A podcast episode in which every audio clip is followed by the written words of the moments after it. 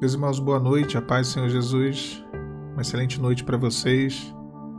Estamos iniciando mais um período de transmissão ao vivo nessa noite de terça-feira. Queria conversar um pouquinho com vocês, a paz de Cristo. Antes de irmos para essa conversa, para essa mensagem, eu peço que você curta esse vídeo, que também se inscreva no canal, se você ainda não é inscrito do canal. Eu reparo que muitas coisas nos levam ao desespero, né?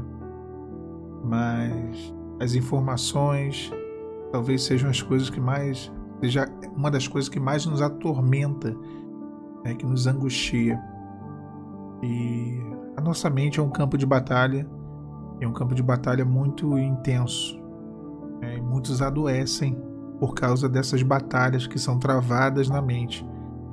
São verdadeiras batalhas espirituais, né? São travadas nos nossos pensamentos.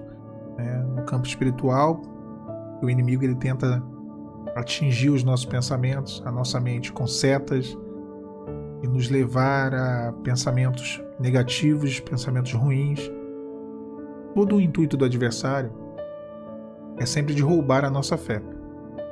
É, e por que eu sempre ressalto a fé? Porque a fé é a base de tudo. A fé é um dom espiritual, a fé serve como um fruto do Espírito, a fé é um recurso da graça de Deus, um meio de graça. A fé é a base do, da nossa vida. Né? Então, quando ele atinge, né, eu, eu lembro de um texto onde o povo de Israel semeava, é, plantava e na hora de colher, isso no vale de, no vale de Jezreel, na hora que eles iam colher o trigo, os midianitas vinham e saqueavam né, o trigo. E aí Gideão ele tem uma sacada, né? Pela revelação do Espírito, ele vai e entende que ele não deveria malhar o trigo no, na eira, era o lugar onde se malhava o trigo, mas sim que deveria malhar o trigo no lagar. Então ele esconde o trigo e assim não roubavam o trigo de Gideão. De Gideão. Mas é interessante que o inimigo, né, os midianitas, eles saqueavam os trigos, né? Ou o trigo, na verdade, a lavoura, e no campo de Jezreel. E Jezreel significa o que Deus semeia. Então, onde o Senhor está semeando, onde o Senhor está plantando, para que haja uma colheita lá na frente da nossa vida, onde Deus está trabalhando, né? e nós somos, somos muito imediatistas, né? queremos ver as coisas, os frutos, as coisas acontecendo, não temos paciência para esperar, né? e o mundo espiritual ele é semeadura, né? tem que plantar para depois colher. Então, é justamente onde Deus semeia, Jezreel, que o inimigo vem roubar. Né? É uma das características de Satanás é roubar, a outra é matar e a outra é destruir. Então, roubar a nossa fé, roubar a nossa comunhão, roubar a nossa paz, roubar a nossa intimidade com o Senhor. São coisas que elas vêm para poder dificultar a nossa jornada o, o Senhor sempre trabalha com uma obra de restauração, com uma obra de salvação, com uma obra de, de bênçãos para a vida do homem, para as nossas vidas. E o inimigo, em paralelo, ele trabalha com uma obra de obstrução, de obstáculo, de oposição. Né? Então, todas as atitudes dele vai ser nesse sentido, serão nesse sentido. Agora, eventualmente, irmãos, eventualmente, é, numa batalha, né, um, um, corte, um arranhão, uma, um ferimento, isso acontece. Né? Eventualmente, nós somos atingidos por alguma seta. Né? Eu sempre digo o seguinte: o problema não é a seta entrar no coração, o rancor, a mágoa, né, a incredulidade, a frieza espiritual. O problema é ela permanecer dentro do nosso coração. Então, o ambiente da oração nos liberta dessas coisas. Né? Paulo, quando ele, ele percebeu que tinha sido lhe dado um espinho na carne, ele ora ao Senhor. Ele fala: Senhor, tira isso de mim. Naquele caso ali, o Senhor não tirou. Eu falo, Paulo, minha graça te basta, meu poder se aperfeiçoa na fraqueza. Então é normal, eventualmente, que uma ou outra seta venha a nos ferir, venha a nos atingir. Agora a gente não pode, como eu falei, deixar ficar dentro do coração. Nós não podemos deixar com que a nossa mente, que é bombardeada, ela venha a ser é, um terreno para o adversário. Não podemos. Tá?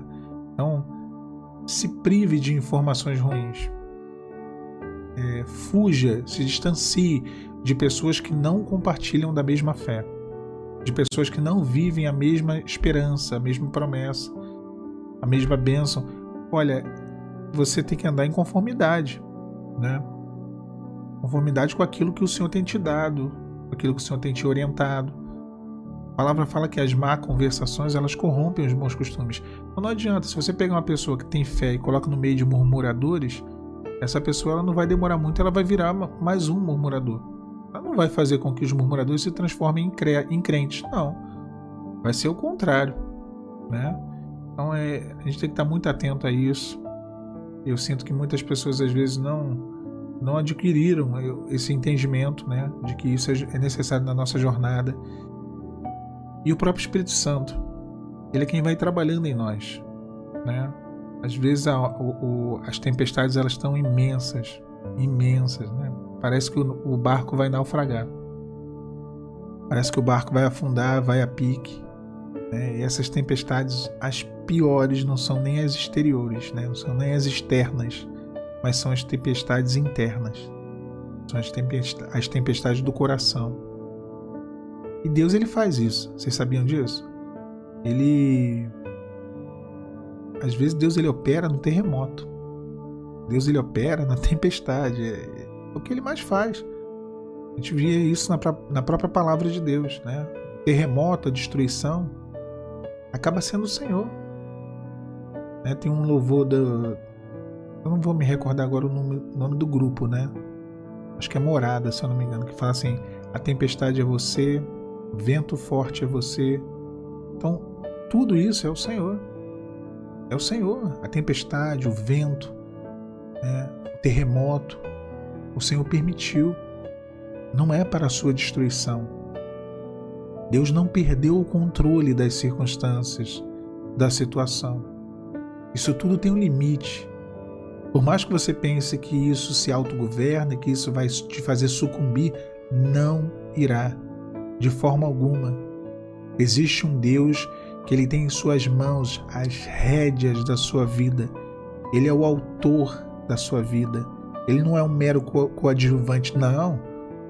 Ele sabe de todos os desfechos, de todas as situações, de todos os mínimos detalhes, alguns que você nem conhece. Alguns não, eu posso até dizer aqui, muitos que você não conhece. Mas o Senhor está no controle. É interessante porque o texto de Isaías faz que ele diz que ele fez o fogo e ele fez o ferreiro. Deus fez o fogo e o ferreiro. Então essa aprovação não porque o adversário, o adversário, às vezes superestimamos o adversário.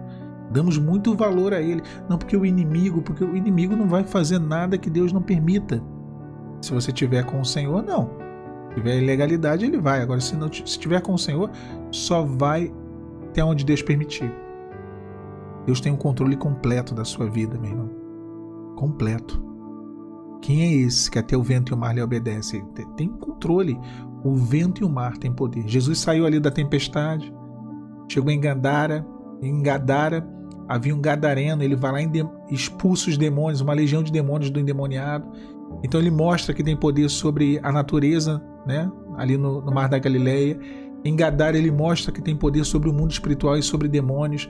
E depois ele vai a Betânia e ressuscita Lázaro e ele mostra que tem poder sobre a vida e a morte.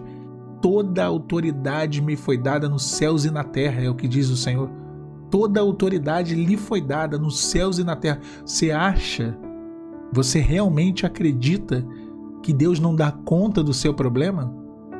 O Deus criador de todas as coisas, tu achas que ele não dá conta? Meu irmão, minha irmã, você não conhece o seu Deus. Porque se você conhecera, você nem pensaria nisso. Não existe isso de que o adversário, o adver... não, não existe isso. Não existe isso. Eu gosto de um texto de Abacuque, se eu não me engano é Abacuque. Diz: O Senhor está saindo de Temã. Ele vestiu-se da sua armadura, ele desce dos céus como um forte guerreiro, sombras e trovões o seguem. É esse o teu Deus, é um Deus de guerra. O Senhor dos exércitos de Israel é um Deus de guerra. Não existe essa, né, como as falsas divindades dos, do, dos gregos, é, do, dos romanos, né? um Deus para o mar, um Deus para o céu, um Deus para a guerra, um Deus para a paz, um Deus para a lavoura. O nosso Deus é o Deus da guerra, é o Deus da paz, Ele é o Deus do mar, Ele é o Deus do céu, Ele é Deus da lavoura, Ele é o Deus de todas as coisas, porque Ele é o único, o único e verdadeiro Deus. O único e verdadeiro Deus. Se Ele disser haja paz, haverá paz, ainda que esteja chovendo canivete. Se Ele disser minha é a guerra, Ele sai a guerra e Ele vence a guerra por você. Então confia, descansa, aquieta o seu coração Hoje, o Espírito Santo traz paz para a sua alma. E Deus te abençoe, meu irmão, minha irmã. Essa mensagem também estará disponível no Spotify. Tenho colocado as mensagens a partir do dia de hoje. Deus abençoe vocês. A paz do Senhor Jesus.